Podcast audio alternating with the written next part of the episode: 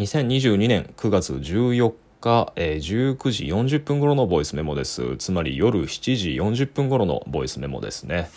さあ昨日は長谷川新君、まあ、インディペンデントキュレーターをやってる友人の人ですけどがうちに来て、まあ、僕も調子に乗ってしまいまして、まあ、全体で5部作ともなってしまった長尺のラジオトークを撮ってしまったんですが今日は一人です。で昨日の録音でも彼がそう言っていたように、まあ、僕のげに依頼していた原稿の取り立てで来ていたらしくあのおそらく昨日が締め切りなんだと。でもう一日だけ待ってくれってことで今日はその今ムーと一緒に朝起きてまあ、図書館が開いてから早速資料集めだとかあというのも南極に関係する文書なんですけどね。あの白瀬信探検隊だとかのあの資料をあえてあえてというかあの改めてあのうちにあるものを読み込んだりとかして。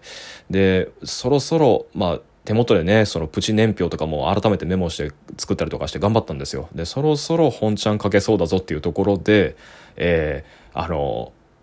気づいたらこの時間になっていたのでで今ムーも今から帰るよという連絡が入りよしだったら本文を書く前にちょっと今日のラジオトークは早めに済ませておくかってことで、えーと、リビングで一人、えー、このラジオトークを起動することにしました。ひょっとしたらね、あ取り立て人がこの録音聞いてるかもしれないんで、ちゃんと書くつもりでいるし、準備は万全だってことを改めて、あの、ここで宣言しておきたいと思います。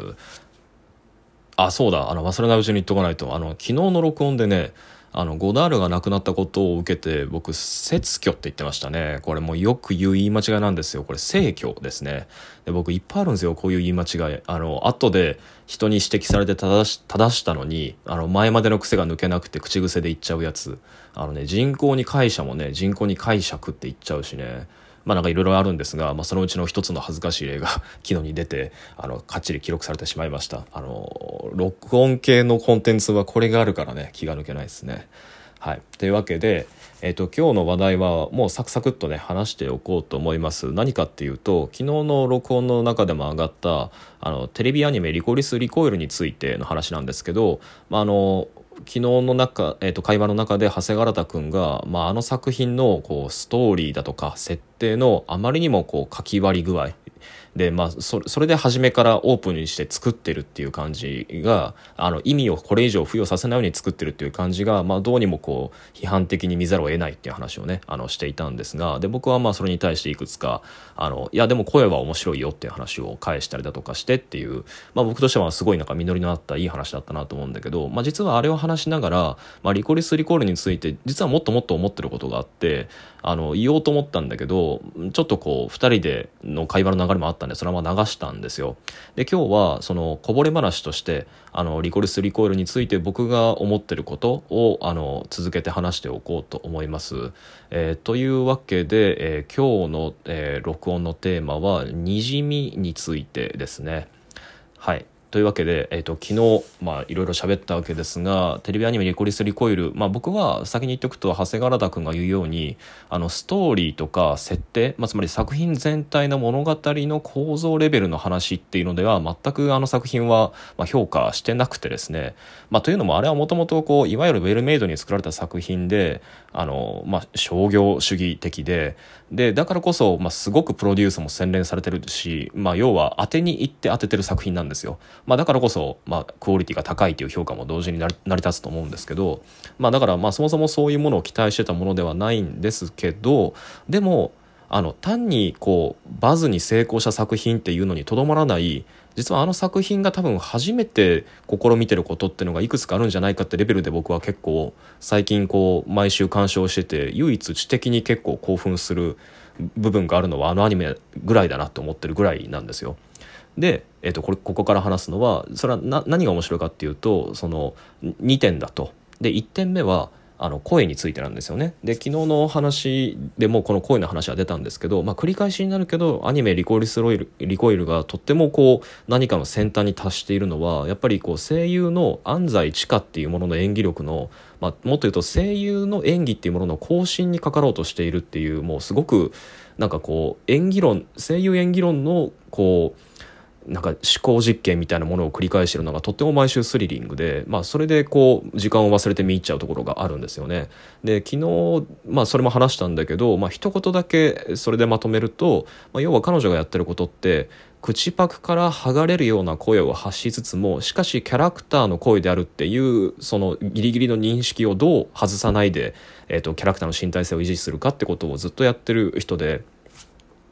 まあ、つまりこう現代的な若者言葉を使うだけじゃなくてその息の抜け方だったり、まあ、時にこうリップノイズが入ってしまうような演技の仕方だったりでそのピッチリズムの不安定さで声の強弱みたいなものも一つのセリフの尺の中で結構不安定にさまよって、まあ、あえてでしょうねさまよわせているのにもかかわらずいわゆるラフな喋り方ってやつですよ。でそれって本来その口パクから剥がれてしまいかねない演技なのにもかかわらずでそして僕たちはこれまでそれをあの棒演技って呼んでたはずなのに素人の棒演技って呼んでたはずなのにその口パクから剥がれかねないその声っていうのを彼女はあのいかにキャラクターから浮かせすぎないかっていうことをその自分の声の演技だけでなくてその画面との兼ね合いで計算してやってるからすごいんですよね。でまあその口パクが要は口パクが画面内にインしてるかアウトしてるかってことをその見ながらタイミングでそのパクから剥がれるようなラフな喋り方っていうのを適時切り替えてやってるってことがもういつもすごくて舌を巻くんですけどでまあそれに加えて、えっと、やっぱり思うのはあの息の抜けですね。ブレス音とその時々これ下びあの唇の接触音入っちゃったんじゃないかなっていうようなリップノイズが、まあ、気のせいかもしれないけどね時々入ってるように思えてでその口周りの口外ノイズみたいなものがこう混入されてもいとわない演技。でおそらく本当にそれが入ってるんだったら音響監督も納得済みでそれ削ってないってことなんだけどなんかそういう演技がこう自然なものとして僕らも聞けているこう聞く側もどう訓練されてそそれを許してるかって言ったらあの昨日の話も出たようにバーチャル YouTuber 的な自然でラフなダラダラしゃべる、えーとキャラクターボイス。でそのラフな喋り方をするキャラクターボイスにむしろ CG の方があのフェイスキャプチャーを通して、まあ、自動的に唇のパクを合わせていくっていう技術の中で動画視聴をあのしているってことがもうほとんど自然状態になってるから、まあ、逆にこうアニメの側あのアフレコで作られてるキャラクターのボイスですらもあのパクからあの幾分剥がれようとしてる声であっても多分許すような耳に僕らがなってるっていうこと。でもう一個はその、えーと、口周りのノイズっていうものにそもそも最近のこう声優がなんだろうな、まあ、津田健次郎、まあ、男性声優とかですけどあので古くは能登まみ子。これはビスパーボイスと言われる声色をあの初めに0年代であの流行らした女性声優だけどあの今日に至るまであのブレスの音だったりあの唇の接触音だったりっていうリップノイズをあの結構誇張的に聞かせる声優がゆっくりゆっくり目を出してきたってことの果てに、まあ、この2つの合流点の果てに多分こういうことを許す耳っていうのが僕らの側にも作られてきたからだと思います。で、まあ、加えてやっぱ面白いのはそこで出てくるキャラクターの意識のにじみなんですよね。つまりこうキャラクターがパクから剥がれたあの確一的でその規則的ある意味記号的で紋切り方でない喋り方あのその横で疲れてたり息が抜けたり呆れた呆れていたりあるいはなんかこうそれだけでは何ともこうあのニュアンスが汲み取れず後になって解釈したかしたくなるような声色のににじみみたいなものをそもそもあの声優の演技の中でこう自然と前提として出てきてしまってるってことは